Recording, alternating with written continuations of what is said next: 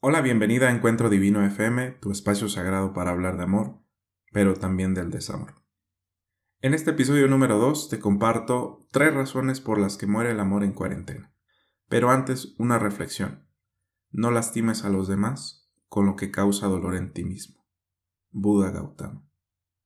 La calidad de una relación depende de la energía y la buena vibra que aportan los integrantes de manera individual. Cuando hay gozo, pasión y alegría, la relación se nutre y se fortalece. Pero ¿qué sucede con las relaciones cuando hay momentos difíciles como los que vivimos en este 2020? Con la cuarentena vivimos momentos complicados en el área de salud, en la parte económica, social e incluso espiritual.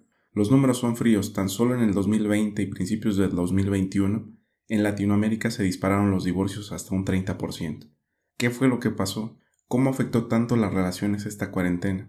Si fuiste parte de la estadística o tu relación se vio afectada y está a punto de terminar, te invito a escuchar las tres razones por las que muere el amor en cuarentena. La razón número uno, el estrés.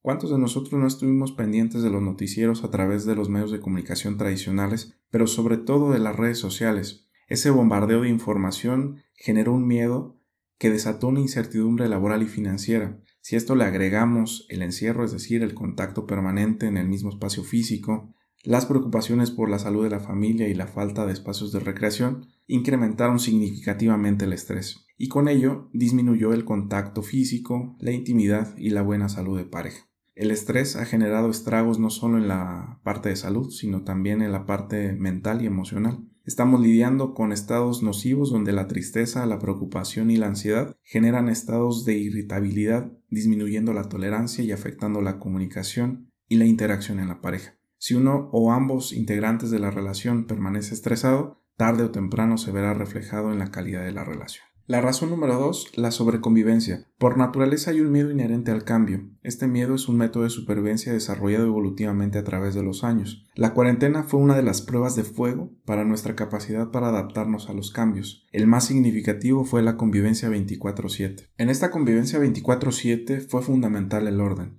Hay dos preguntas que quiero plantear para la reflexión, especialmente para las chicas. ¿Están de acuerdo que en esta cuarentena se incrementó sus labores domésticas? ¿Y estás de acuerdo que no en todas las ocasiones fue reconocido ese esfuerzo? Muy bien, pues eso más el descuido físico, la falta de espacio, la libertad y el esparcimiento generó conflictos disminuyendo el interés y la atención que para muchas parejas fue un factor determinante para replantearse su vida amorosa. La razón número 3 son los conflictos no resueltos. Un porcentaje muy alto de las relaciones que decidieron terminar durante esta cuarentena ya arrastraban conflictos que por múltiples motivos, como la falta de tiempo o simplemente evadir las discusiones, no fueron resueltos y que al estar sometidos al estrés y a la convivencia 24/7 fue inevitable tocar estos temas incómodos en un contexto en el cual no hubo forma de evadirlo, generando discusiones que al final terminaron por lastimar la relación de manera irreversible. Por otro lado, las relaciones saludables terminaron por fortalecerse ante la adversidad. Recuerda que cada uno de los integrantes de una relación aporta el 50%,